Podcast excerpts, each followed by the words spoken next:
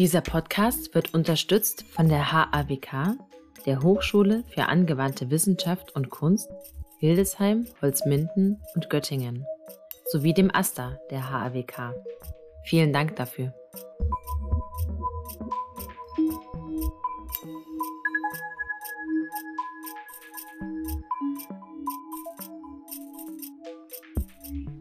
Hallo und herzlich willkommen im Glanz und Kante Podcast, der Podcast, der Einblicke gibt in die Facetten der körperbezogenen Objekte. Heute sprechen wir mit Silvia Gelti, Kuratorin der Asiatischen Sammlung des Grassi Museum Leipzig. Schön, dass du heute hier bist, Silvia. Danke für die Einladung. Ich freue mich auch sehr.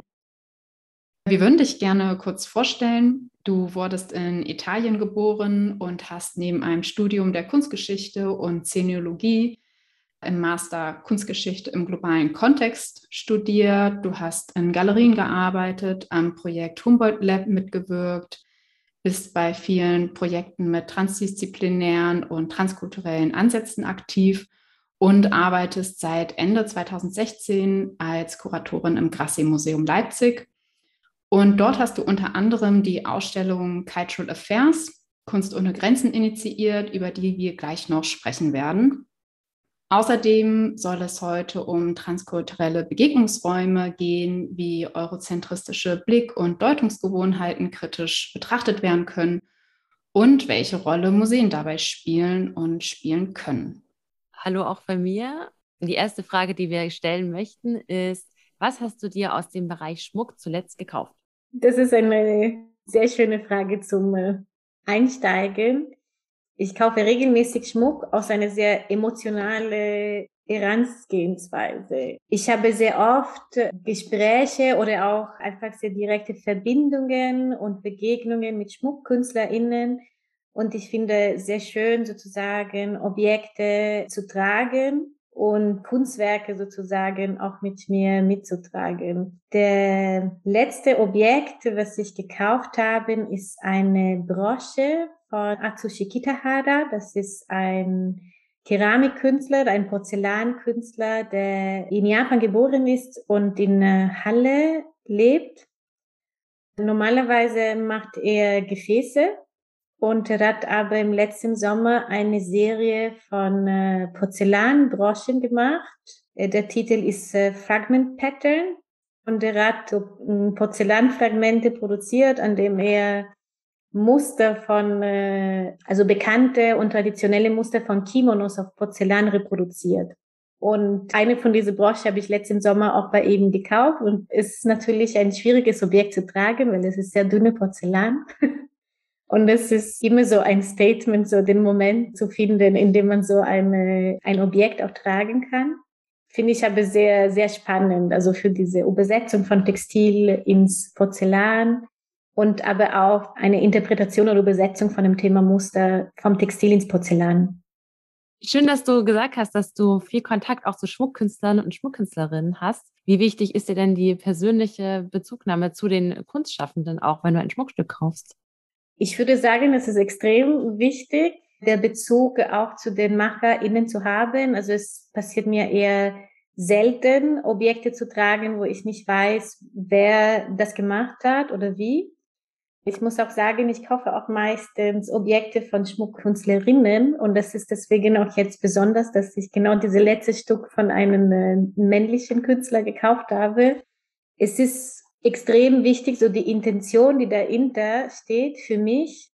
Es ist eine unglaubliche intime Begegnung, finde ich, auch dieses Objekt zu tragen, weil man äh, trägt mit sich einen Ausdruck eine andere Person. Also ihr weiß selbst, wie lange man auch an so ein Schmuckobjekt äh, arbeitet, wie, wie viel künstlerisches Kraft auch da drinnen steckt. Und für mich ist super wichtig, das zu wissen und zu verstehen, bevor ich es überhaupt selbst weiter trage, weil das Tragen auch von Schmuck ist immer so ein, eine Botschaft, auch ein Statement. Und ich mache das auch tatsächlich äh, sehr bewusst. Also ich trage fast immer Schmuck und immer so, dass ich jeden Morgen denke, was äh, wird heute in den Tag passieren und wie will ich dem Tag begegnen? Also habe ich jetzt Lust auf etwas Fröhliches, habe ich Lust auf etwas Natürlicheres, habe ich Lust auf etwas, was eher irritiert oder ich glaube, es ist äh, ein wichtiges Thema und ich merke auch, dass ich sehr oft auch Menschen mit Schmuck verbinde. Also nicht nur die MacherInnen, sondern auch vielleicht die Menschen, die mir diesen Stück geschenkt haben oder die einen besonderen Bezug zu einem Objekt haben, also auch besonders wenn man, äh, so wie ich, ein Leben als Nomadin geführt hat und sehr oft umgezogen ist in viele verschiedene Länder, ist es immer sehr schwierig, große Objekte mitzunehmen. Und Schmuck war immer für mich, äh, genauso wie viele andere vor mir in den Jahrtausende Jahre davor, ist ein Objekt, was nicht so viel Platz einnimmt und trotzdem sehr viel äh, aufgeladen werden kann, mitgenommen werden kann. Und damit nehme ich, habe ich tatsächlich auch viele Jahre und viele Menschen mit mir mitgenommen. Es freut mich, dass äh, Schmuck für dich so eine wichtige Rolle spielt und dass du bewusst auch irgendwie einsetzt. Finde ich ganz großartig, weil im Schmuck ja ganz viel steckt, also inhaltlich und es gleichzeitig ja auch trotzdem was Angewandtes ist, was Tragbares ist. Da würde sich meine nächste Frage anschließen. Wie kommt es denn, dass du dich für das Feld der angewandten Kunst eher entschieden hast? Ich muss sagen, es war keine sehr direkte Entscheidung. Ich habe tatsächlich äh, erst bildende Kunst auch studiert, weil im Bereich der Kurzgeschichte ist es so, dass die angewandte Kunst immer eine eher marginale Rolle spielt. Und besonders wenn man in Italien äh, geboren und groß geworden ist, ist es in der Kunstgeschichte immer so ein Thema. Und ich habe mich aber sehr früh auch durch mein Studium von äh, der Sinologie eher für außereuropäische, also insbesondere für ostasiatische Kunst interessiert. Und in Ostasien ist es überhaupt diese Definition und diese Unterscheidung von bildende und angewandte Kunst sehr anders als in Europa. Also es wird äh, die angewandte Kunst, also Objekte, Lack, Arbeit, Keramik, alle möglichen Objekte, auch äh, alle möglichen Materialien werden auch als äh, hohe Kunst wahrgenommen und betrachtet und nicht nur Malerei. Und das ist, äh, ich glaube, deswegen sehr naheliegend. Also alle, die eher ostasiatische Kunstgeschichte auch studiert haben oder studieren, werden sehr früh auch mit dieser andere Medialität und andere Materialien auch konfrontiert in dem Studium. Und ich habe aber tatsächlich erst in der bildende Kunst und Fotografie hauptsächlich gearbeitet, zeitgenössische Kunst, ganz viel im Galeriebetrieb, fand ich aber sehr, also ich habe bemerkt, das ist nicht das Richtige. Also diese Begegnung mit KünstlerInnen ist auf jeden Fall ganz anders auch. Diesen Umgang mit Material ist ganz anders. Es geht sehr viel um äh, Sehen und Gesehen werden. genau, ist eine ganz andere Welt, in der man auch eben zwischenmenschliche Begegnung auch ganz anders ist, weil es einfach die, die Summe insgesamt oder das Geld oder die Rolle, die das Geld spielt, ist eine ganz andere. Und war deswegen auch sehr daran interessiert, an alle möglichen Bereiche zu erforschen. Also nicht nur die Kunst, sondern auch materielle Kultur, aber auch für eine Zeit am Ethnologischen Museum gearbeitet und Projekte auch mit dem Museum für asiatische Kunst beide in Berlin gemacht. Und da war genau diese Vielfalt an Objekten, Materialien und Diskurse etwas, was mich sehr interessiert hat und deswegen auch am Ende meinen Platz in der angewandten Kunst gefunden habe, weil genau diese Vielfalt anbietet und diese verschiedene Perspektive auch ermöglicht. Ja. Ähm, wie schön auch, dass du die Vielseitigkeit der Materialien nochmal angesprochen hast. Das ist ja wirklich ein äh, genau besonderes äh, besonderes Thema. Was du aber auch gemeint hast, ist natürlich deine Ausbildung in Italien. Und da wollte ich ganz kurz drauf eingehen. Wie siehst du eigentlich deine Rolle als Person, die in Italien geboren wurde und ja auch, wie du meintest, die ersten Jahre deiner Ausbildung hattest? Und jetzt in einem Museum in Deutschland als Kuratorin für asiatische Kunst arbeitest. Das ist ja ein sehr weit umspannendes äh, Gebiet. Ja, für viele ist auf jeden Fall schon äh, ein großes Durcheinander. und für mich selbst auch. Also ich sage auch immer wieder, das ist eigentlich total äh, Zufall, dass ich äh, gerade in Deutschland lebe, weil auch während mein Studium in viele andere Länder auch gelebt habe und andere europäische Sprache auch gelernt habe und dass ich am Ende doch hier gelandet bin, hätte ich jetzt nicht äh, gedacht, aber ist sehr schön, dass es so ist.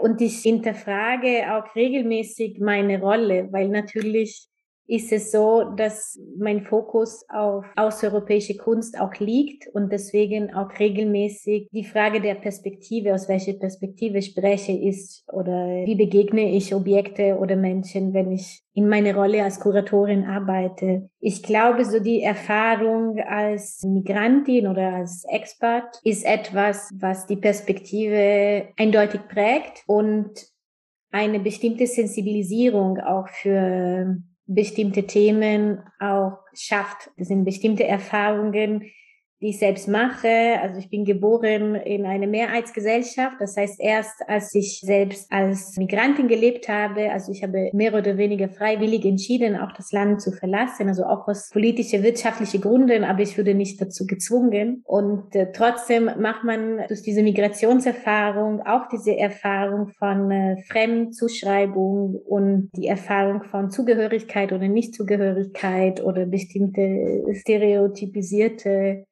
Eigenschaften zugeschrieben zu bekommen. Das sind alle Erfahrungen, die natürlich sehr wichtig sind und überhaupt das selbst zu reflektieren in der eigenen Arbeit und auch andere Herangehensweise und andere Perspektive in der Vermittlungsarbeit anbieten zu können.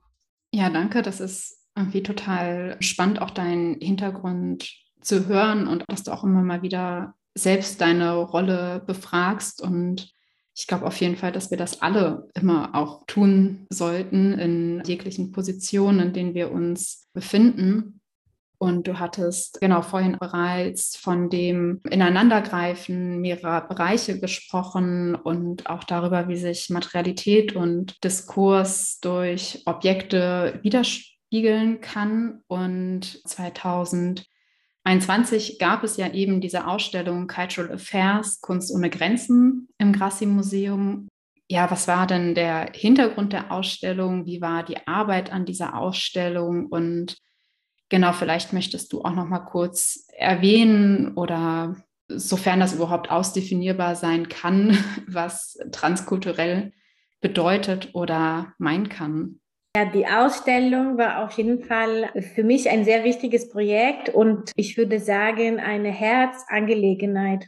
Das ist ein Projekt, an dem ich schon länger gedacht und geplant habe, da ich schon, wie gesagt, während mein Studium in der Niederlande diesen Schwerpunkt auf globale Kunstgeschichte auch gelegt habe und die große Interesse hatte, wie man auch Kunstgeschichte oder Kunst aus einer äh, möglichst wenig eurozentrische Perspektive beziehungsweise als eine transparente eurozentrische Perspektive auch betrachten kann. Und die Ausstellung war natürlich das perfekte Anliegen und viele Fragen an der Institution selbst, an Sammlungen und an den Objekten zu stellen, aber auch sehr aktuelle und relevante gesellschaftliche Diskurse auch im Museum zu bringen. Das Projekt hatte viele verschiedene Ebenen, hatte natürlich ein politisches Ziel, aber auch der Wunsch zu zeigen, dass kulturelle Begegnungen schon länger die Menschheit begleiten, beziehungsweise schon immer und sogar transkulturelle Begegnungen der Motor für kulturelle Objekte und insgesamt für Kultur darstellen können.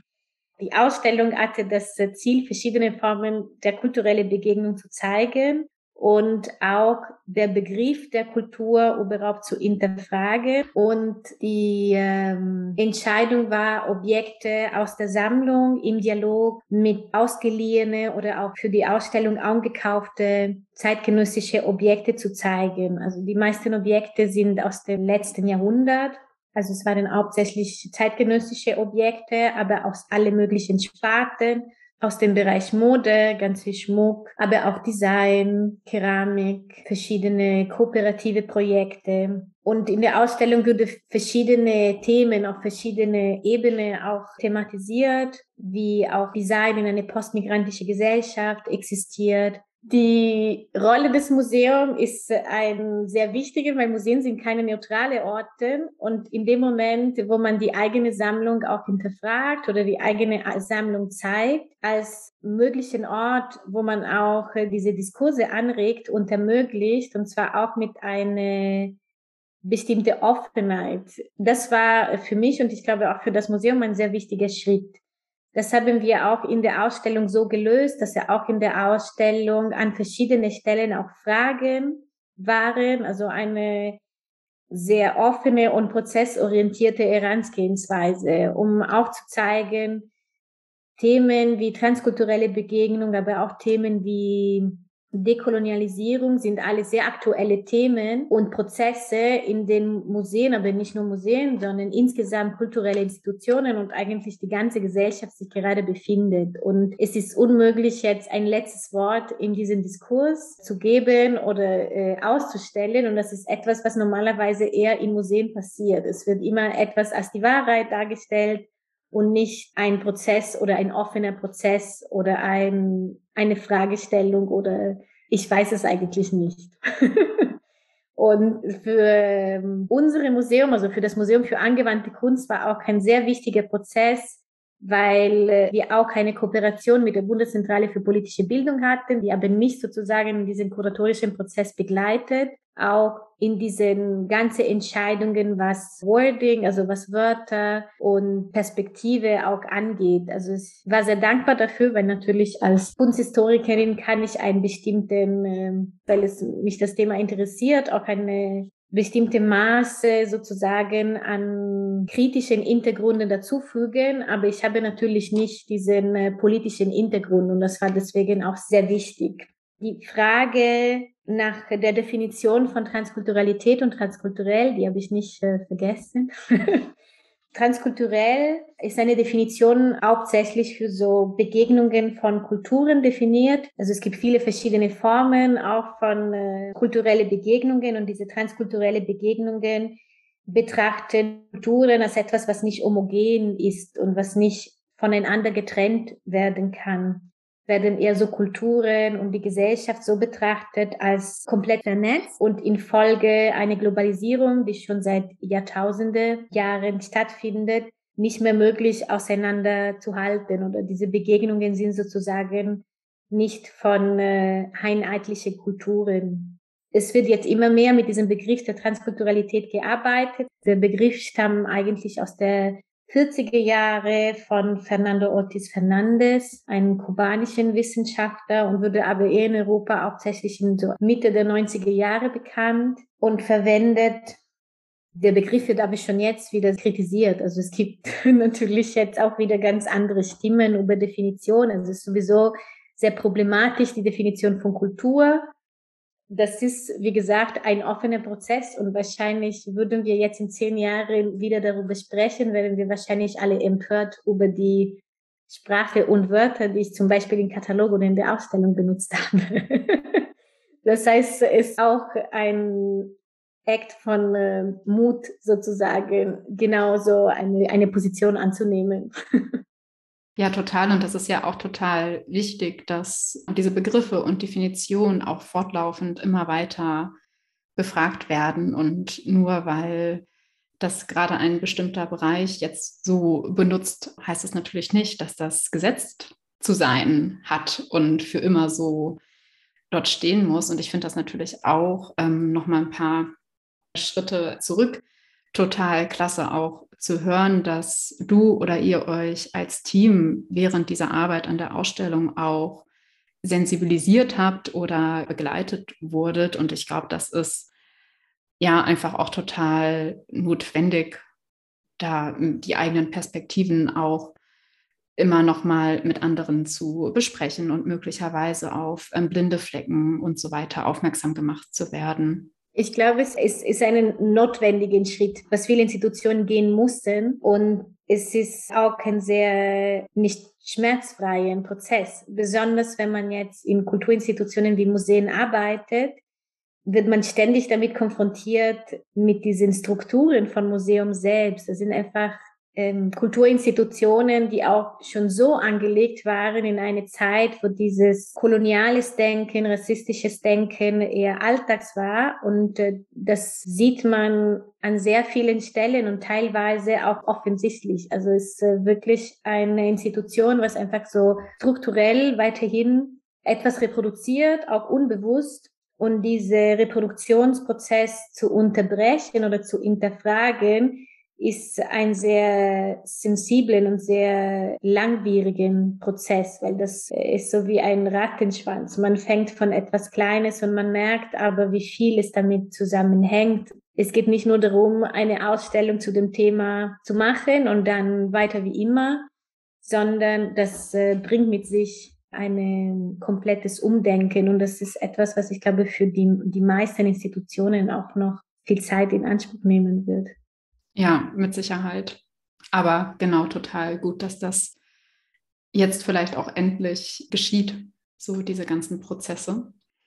Und um vielleicht noch mal ein bisschen auf die Ausstellung zu sprechen zu kommen. Wir interessieren uns hier natürlich für viele Dinge, aber insbesondere für Schmuck. Wie wurde denn Schmuck in der Ausstellung vermittelt und nahm Schmuck auch Bezüge zu weiteren materiellen Kulturen auf, beziehungsweise wie wurde das kuratiert oder dargestellt und was erzählte der Schmuck in der Ausstellung?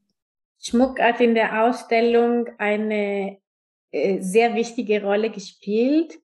Nicht nur, weil Schmuck als körperbezogenen Objekt, also als Objekt, was man immer mit sich trägt, immer sehr nah an alle Themen, was Identität betreffen ist, sondern auch, weil in dem Bereich Schmuck sehr oft viele verschiedene Themen aufeinandertreffen. Und zwar nicht nur Themen wie kulturelle Aneignung, aber auch Themen wie Genderwahrnehmung, Genderdiskurse, aber auch genau das Thema wie Einsetzen von Material, welche Material wofür benutzt wird.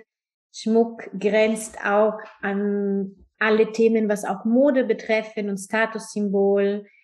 Und sind auch Objekte, die meistens oder sehr oft auch in diese Luxussphäre sich bewegen anhand von äh, bestimmten Materialien und deswegen auch extrem wichtig sind, um genau diese intersektionale Perspektive auch zu zeigen oder auch eine transdisziplinäre Perspektive einnehmen zu können.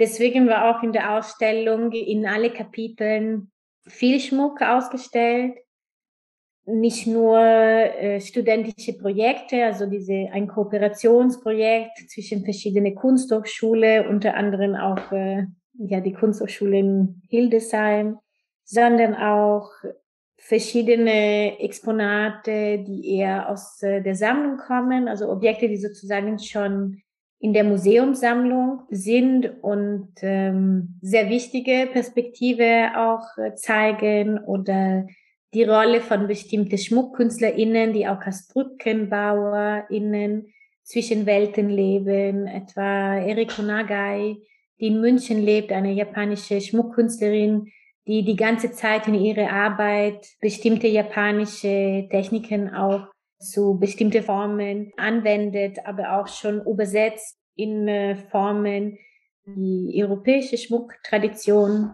sich annähern.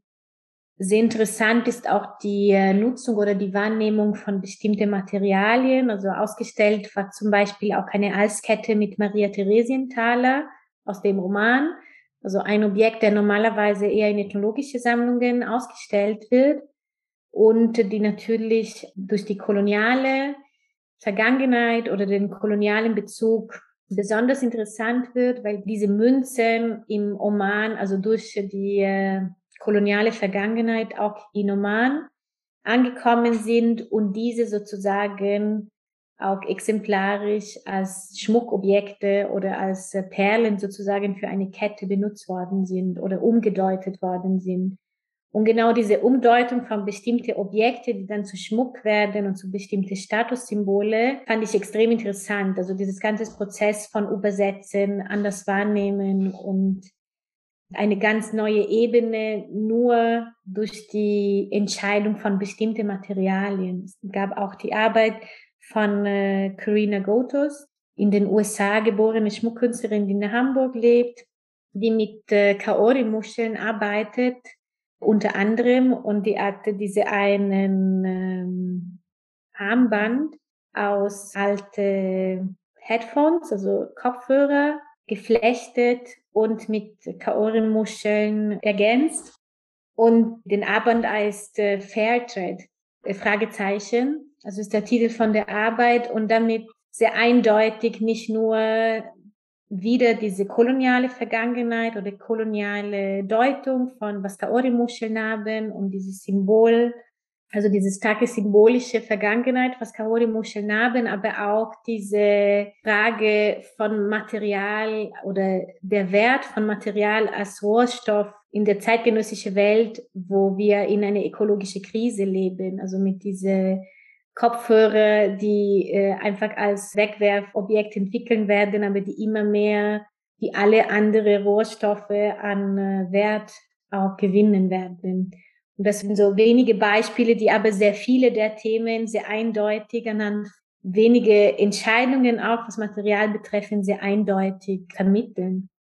Ja, total. Das zeigt ja auch nochmal so die Spannbreite, wie Schmuck eigentlich erzählen kann, auf welche unterschiedliche Art und Weise und ja, welche Rolle dabei auch historische Bezugnahmen spielen bis zu einem, ja, mit welchen Materialien und mit welcher Haltung wollen wir uns eigentlich ähm, positionieren oder tun es, weil wir noch nicht dazu gekommen sind, uns zu fragen, wie wir das machen wollen. Genau, warum ist denn eigentlich Dekolonisierung im Schmuck äh, notwendig? Ich erinnere mich ein bisschen daran, so als ich vor ja, vielen Jahren irgendwie auch immer mal in Museen war und dort ähm, Schmucksammlungen oder Schmuckaussammlungen so ein bisschen betrachtet habe, dass ich das immer als relativ selbstverständlich wahrgenommen habe, wie ich mir das angesehen habe, aber jetzt rückblickend natürlich merke, dass ja, das schon auch spezifische, teilweise exotisierende Ausdrücke und Ausstellungsweisen eine Rolle spielten viele Institutionen und Museen sind ja, wie du vorhin meintest, auch gerade in einem Prozess. Und wenn wir von Dekolonisierung im Schmuck sprechen wollen, glaube ich, müssen wir uns bestimmt auch fragen, welche Rolle Sprache und Wörter dabei spielen in dem Zusammenhang, wie über Schmuck und Objekte gesprochen wird. Vielleicht hast du dazu ein paar Gedanken. Ich glaube, dass Dekolonisierung nicht nur im Bereich Schmuck, sondern insgesamt extrem äh, notwendig ist und aber, wie schon erwähnt, einen sehr langwierigen und komplexen Prozess. Zum einen ist es wichtig, sich bewusst zu machen, dass diesen Prozess nicht ohne Gewalt und ohne Schmerzen stattfinden wird. Also es, ich glaube immer so ein wichtiges Thema, weil jeder wünscht sich das. Jeder wünscht sich eine rassismuskritische und mögliche kolonialkritische Perspektive und Ausstellung. Aber das bedeutet erstmal sich einzulassen auf einen Prozess von äh, Transparenz, Wahrnehmung, Selbstkritik und wie gesagt, auf einen gewaltsames Prozess. Also die ganze Kolonialgeschichte ist eine Geschichte von Gewalt, und ich bin der Meinung, dass es schwierig wird, jetzt dieses ganze System zu verändern, abzubauen in eine armlose und äh, schmerzfreie und gewaltfreie Art. Also ich glaube, dass das alles so mit sich gebracht hat. Also es fällt mir dieses Buch von äh, Franz äh, Fanon, die Verdammte diese Erde, ist ein älteren Buch von äh, Anfang der 60er Jahre und eine der ersten Vordenker auch der Entkolonialisierung.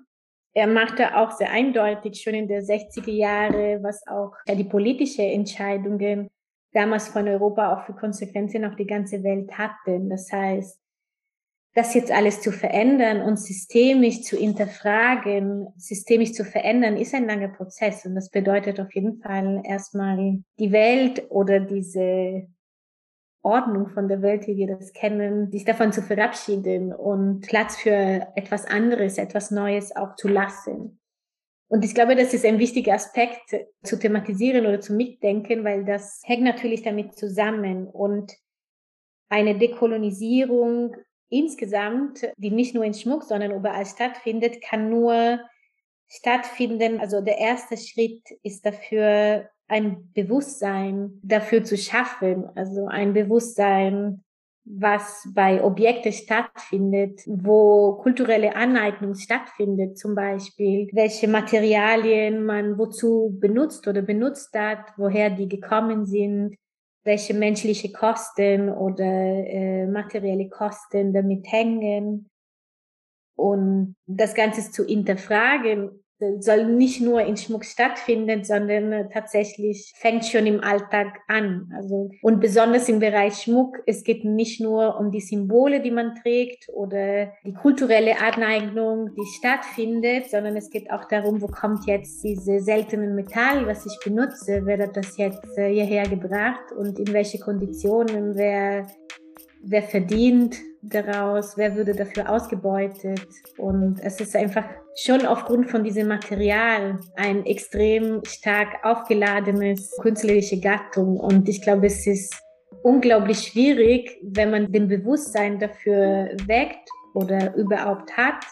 Es ist so wie eine Brille, die man einmal an zieht und äh, nie wieder wegnehmen kann. Also ich äh, frage mich manchmal, ob das sehr gut war, sich diese Brille anzuziehen, weil das ist so eine gesamte Weltbetrachtung und man merkt, wie viele Menschen noch davon profitieren, von diese koloniale Verhältnisse, wie viele Menschen weiterhin das nicht sehen wollen. Also selbst in jedem Smartphone, was äh, da drinnen steckt. Und wie gesagt, in Schmuck ist es ganz extrem wegen dieser Nutzung von äh, seltenen Steine, seltenen Materialien und auch durch die ganze Branche, mit dem es sich meistens bewegt. Deswegen ist es, wie gesagt, definitiv eine Perspektivänderung, aber auch kein Bewusstsein dafür extrem wichtig und der erste Schritt überhaupt in Richtung Dekolonisierung. Jetzt ähm, hast du schon öfter über kulturelle Aneignung gesprochen, da nicht alle unsere Zuhörenden direkt aus dem Fachgebiet kommen. Vielleicht könntest du ganz kurz sagen, was vielleicht eine aktuelle Definition, ich denke mal, sie ändert sich vielleicht auch im Laufe der nächsten Jahre, aber hast du vielleicht eine aktuelle Definition davon für unsere Zuhörenden und uns? Ich kann versuchen, etwas wie eine Definition zu geben, weil es tatsächlich ist ein hoch diskutierte und hoch gestrittene Begriff auch. Aber mit kultureller Artneigung meint eine Übernahme von einem Bestandteil einer Kultur, meistens eine dominierende Kultur, eine andere Kultur oder Identität, die meistens eher eine Minderheitskultur ist. Das heißt, kulturelle Aneignung findet meistens eine Aneignung von kulturellen Elementen oder identitätsstiftende Elementen eher durch eine Mehrheit auf die Kosten von einer Minderheit, beziehungsweise was es wichtig oder kritisch dabei ist, ist das Machtverhältnis, was dabei stattfindet. Das heißt, wenn zum Beispiel äh, bestimmte Elemente von äh, Gruppen, die unterdrückt werden oder wie sozusagen eine historische oder kulturelle Unterdrückung gelitten haben oder in Fallen, wo diese kulturelle Identität zu einer Ware gemacht wird, ohne dass diese Gruppe oder Minderheit daran beteiligt ist oder eine bestimmte Darstellung, die stereotypisiert wird oder falsch dargestellt, übertrieben oder verzerrt wird. Äh, das Problem ist natürlich an dieser Definition, ist die Grenze zu definieren. Also wo findet eine kulturelle Begegnung statt und wo findet eine kulturelle Aneignung statt.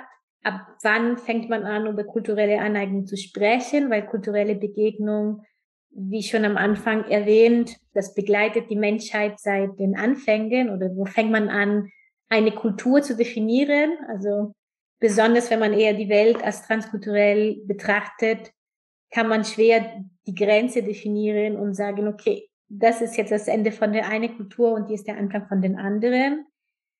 Es ist auf jeden Fall das ganze Diskurs extrem ambivalent und extrem aktuell. Und das findet auf alle möglichen Ebenen statt. Also im Bereich Tanz, im Bereich Mode, im Bereich Musik ganz extrem.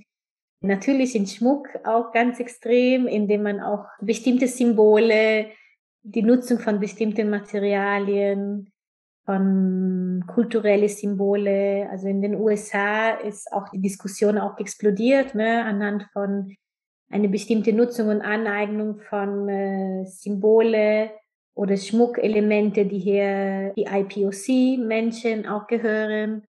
Ich persönlich finde es unglaublich wichtig und unglaublich gut, dass genau das jetzt stattfindet. Also es ist natürlich so, dass äh, das letzte Wort nicht äh, gesagt ist, aber es ist unglaublich wichtig, jetzt darüber zu sprechen und gerne auch dazu zu streiten. Also es ist ein unglaublich wichtiges Thema, für viele Menschen auch äh, lebensnotwendig, um die eigene und die Gruppenidentität zu definieren.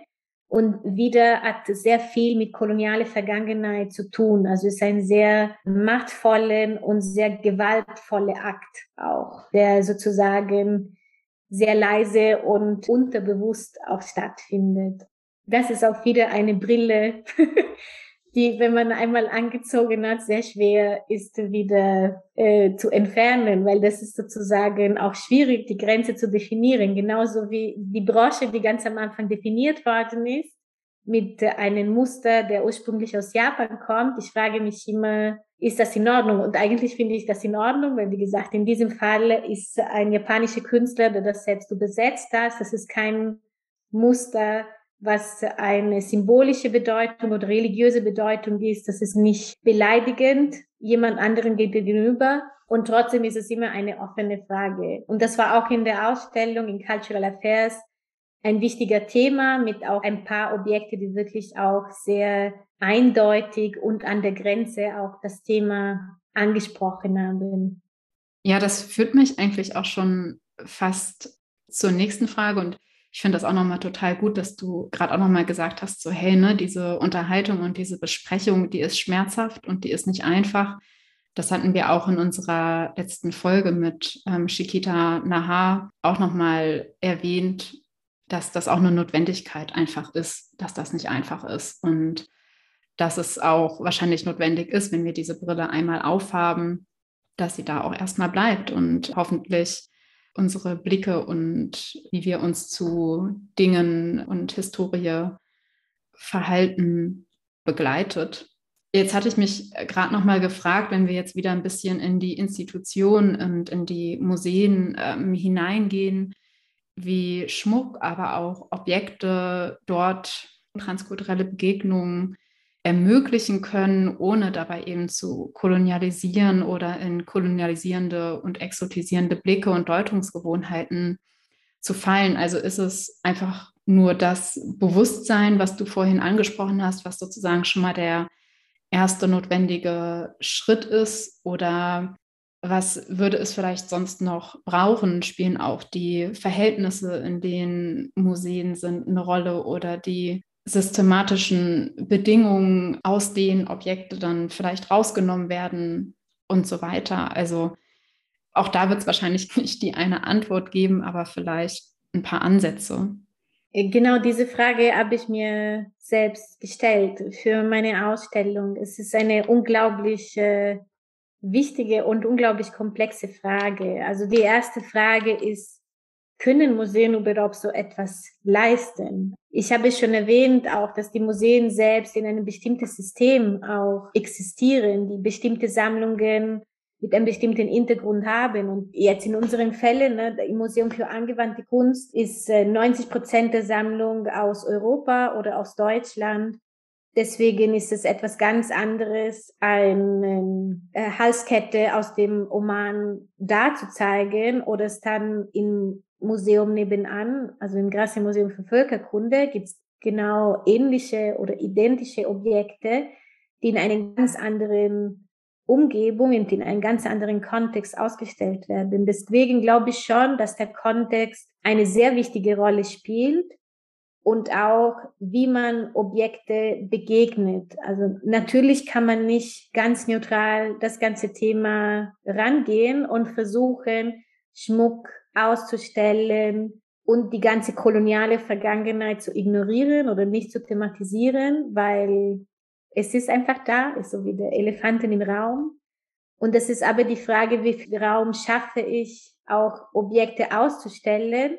Chiquita Nahar, die du gerade erwähnt hast, war auch in der Ausstellung vertreten mit ein sehr schönes Objekt, eine Halskette, die aber auch verschiedene Materialien und Objekte zum Teil, also auch aus Suriname, enthalten. Aber wie schafft man dann, so ein Objekt auszustellen, ohne es nur aufgrund von der Geschichte und Herkunft zu thematisieren, sondern wirklich als ein Kunstobjekt, als Schmuck, die von einer Künstlerin erschaffen worden ist. Das würden wir nie machen, wenn jetzt ein Schmuckstück von einer deutschen Schmuckkünstlerin da ausgestellt wäre, würden wir nie zur Gedanken kommen, jetzt die Steine zu thematisieren, die aus der Herzgebirge kommen oder vielleicht, vielleicht auch, aber dann mit einer ganz anderen Gewicht oder mit einem ganz anderen Hintergrund. Das heißt, es ist eine Frage des Gleichgewichts.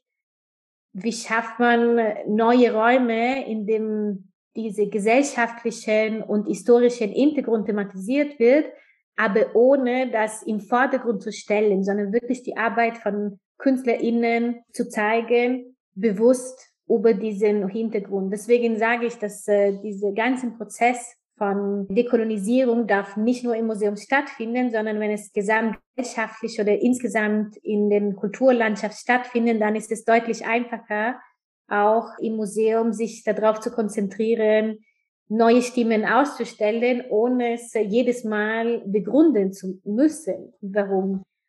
Trotzdem sehe ich schon auch die Ausstellungmacherinnen in dieser Verantwortung, sich bewusst für Diversität zu entscheiden. Also diesen Schritt, Ausstellungen, Museen zu verändern, will nicht von allein passieren. Also man muss sich bewusst anstrengen, bewusst sich dafür entscheiden, andere Stimmen zuzulassen, etwas anderes auszustellen, was bis jetzt nicht ausgestellt worden ist und anders ist, als äh, vielleicht äh, das Publikum erwartet. Ich habe auch die Erfahrung gemacht, äh, direkt äh, nach Cultural Affairs eine Fotografieausstellung zu machen und habe den Unterschied gesehen, wie einfacher das war, Themen, die deutlich weniger politisch aufgeladen sind, zu vermitteln, auch auf Publikumebene, als Ausstellungen, die wirklich eine bestimmte, so eine bestimmte Anstrengung oder eine bestimmte Perspektive auch mit sich bringen. Und äh, davon brauchen wir viel mehr und eine sehr bewusste Entscheidung, auch mehr Platz zu lassen für weibliche Stimmen, für queer Perspektiven, für KünstlerInnen mit Migrationserfahrung, für schwarze KünstlerInnen, für alle, die bis jetzt viel weniger in Museen und in offiziellen Institutionen eine Stimme hatten oder beziehungsweise auch weniger präsent waren. Und das nicht nur als die, die ausgestellt werden, sondern auch die, die die Ausstellung machen, sondern und die, die die Ausstellungen konzipieren und die, die auch in diese Institutionen arbeiten. Also es hängt alles mit allem zusammen und dafür braucht man mehr Platz in äh, Universitäten und mehr Platz in Kunsthochschulen und bestimmte Möglichkeiten, dass auch andere Menschen auch Zugang dazu finden, im Kulturbereich zu arbeiten. Du hast ja eben in deiner, deiner Antwort davon gesprochen, dass eben diese gesellschaftlich umfassenden Diskurs stattfinden sollte und diverse transkulturelle Projekte natürlich damit angestoßen werden sollten, damit es eben auch auf ein Museum übertragbar ist. Nun ist es so, dass du ja auch bei weiteren transkulturellen Projekten aktiv bist, richtig? Unabhängig vom Grassi-Museum. Was für Projekte sind das denn und an welchen Orten und Kontexten siehst du denn Potenzial für so einen transkulturellen Austausch? Größere Projekte im Bereich Transkulturalität tatsächlich äh, für mich im Museum stattfinden ich bin politisch aktiv in mehrere Kreise, auch in äh, eher ökologische Kreise, feministische Kreise. Und da sind alle Orte, wo auf jeden Fall auch diese Themen noch äh, sehr dringend besprochen werden müssen, weil da sind äh, besonders auch die äh, ökologische Bewegungen noch sehr weiß und sehr elitär. Und ich glaube, da muss noch sehr viel Arbeit gemacht werden, um, damit sie sich auch ein bisschen diversifizieren. Und ich sehe tatsächlich die Notwendigkeit, aber das Potenzial, dass auch, also diese transkulturellen Ansatz soll in viele weitere Themen und Themenbereich und Lebensbereiche eher reinkommen. Das äh, Projekt, an dem ich gerade sonst parallel zum Museum arbeite, ist eine Ausstellung, demnächst auch geröffnet, in eine kleine Kunsthalle hier in Leipzig mit drei Künstlerinnen, die einmal aus Deutschland, aus Griechenland und aus Israel kommen, eher bildende Künstlerinnen, auch sehr jung, und vor kurzem sozusagen ein Studium abgeschlossen und natürlich so diesen Start in der künstlerischen Karriere nicht so ist, wie man sich wünschen würde insgesamt.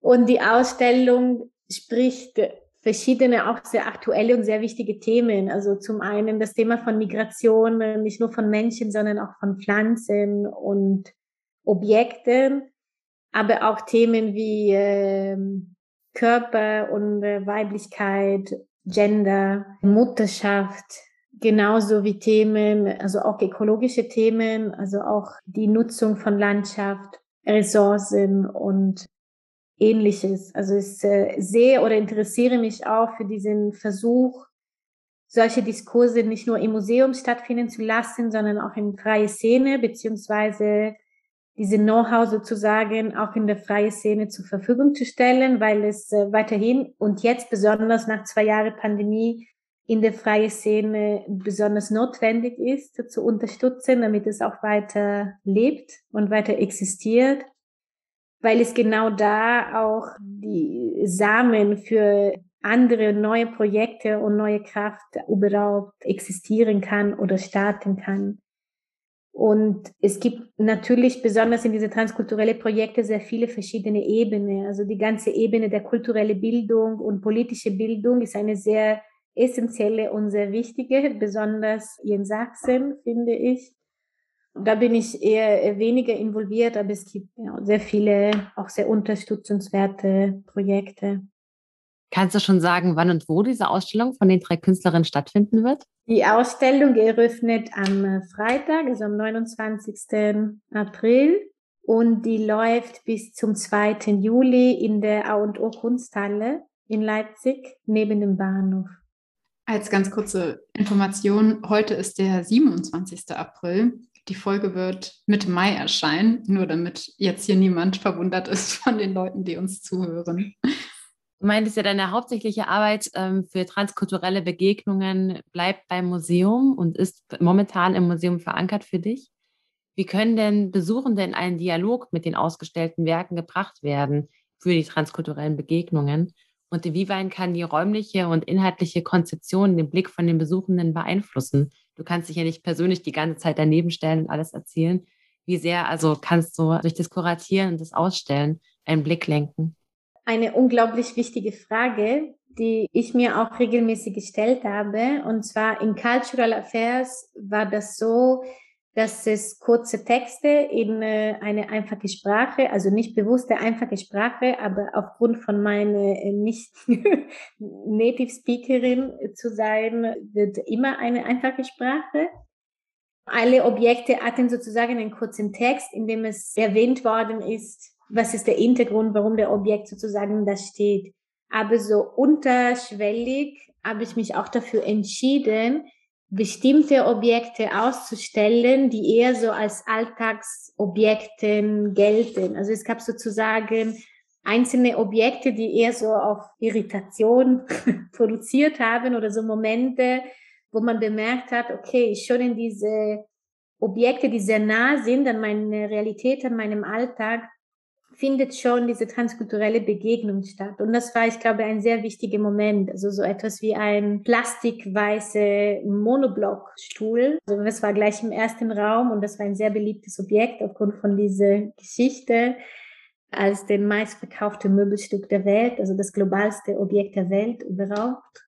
Oder auch gleich auch in dem Raum war ein äh, persischen Ikea-Teppich und da auch zum Beispiel die Möglichkeit, über dieses Thema der kulturelle Aneignung zu thematisieren. Oder auch im letzten Raum waren diese Red, White, Blue Bags, diese die große aus Hongkong stammende Plastiktaschen, die man auch überall findet. Das heißt, es war sozusagen ein Versuch, viele verschiedene Menschen auf viele verschiedene Ebenen etwas zu vermitteln. Mein tatsächlicher Wunsch wäre, einen Multimedia Guide auch durch unsere Dauerausstellungen zu schaffen, indem man auch genau diese transkulturelle Begegnungen beziehungsweise diese transkulturellen Blick auf bestimmte Objekte auch werfen kann. Ich arbeite noch dran. Ich versuche es auch irgendwann zu realisieren, damit es sozusagen diese Perspektive weiterhin auch im Museum bleibt, trotz Schließung sozusagen. Also die, die Cultural Affairs ist schon wieder geschlossen, deswegen kann man sozusagen nur mit den Dauerausstellungen arbeiten, was aber auch sehr wichtig und sehr produktiv sein kann, weil es auch bleibt. Ja, total. Ich glaube auch, dass es total wichtig ist, da immer temporäre Ausstellungen mit ähm, Dauerausstellungen irgendwie auch zu verbinden, gerade in so Institutionen. Und du hattest jetzt eben gerade schon eben diese großartigen Alltagsgegenstände reingebracht. Ich kenne natürlich auch diesen weißen Stuhl. Ich liebe ihn. Und hatte mich jetzt nochmal gefragt oder dachte mir auch, jetzt haben wir irgendwie so ganz viele Bereiche schon angesprochen und gedroppt und wie können wir denn eigentlich diese Anliegen von transkulturellen Begegnungen auch in unseren Alltagspraktiken vielleicht mehr verhaften? Also neben dem jetzt erstmal ein Bewusstsein entwickeln, weil da ja auch etliche Objekte eine Rolle spielen, die mit Sicherheit nicht alle made in Germany sind. Also sofern wir jetzt an die Menschen, die uns aus Deutschland ähm, vielleicht zuhören, wir haben bestimmt auch ein paar HörerInnen außerhalb von Deutschland oder wie können wir ein Bewusstsein auch für unsere Objekte entwickeln und dem kritisch begegnen? Also wahrscheinlich gibt es jetzt nicht jetzt nicht so eine To-Do-Liste, aber vielleicht so ein paar Ansatzpunkte. Super interessant und auch schwer zu beantworten, weil ich glaube, es ist ein Prozess. Der erste Schritt ist sozusagen damit anzufangen und zu hinterfragen, was man trägt zum Beispiel oder was man konsumiert. Also wir leben halt in eine neoliberale kapitalistische Gesellschaft. Das heißt, sehr viel von der Identitätsdefinition hängt mit, was wir konsumieren. Das heißt, damit hängt natürlich ein bewussten Konsum.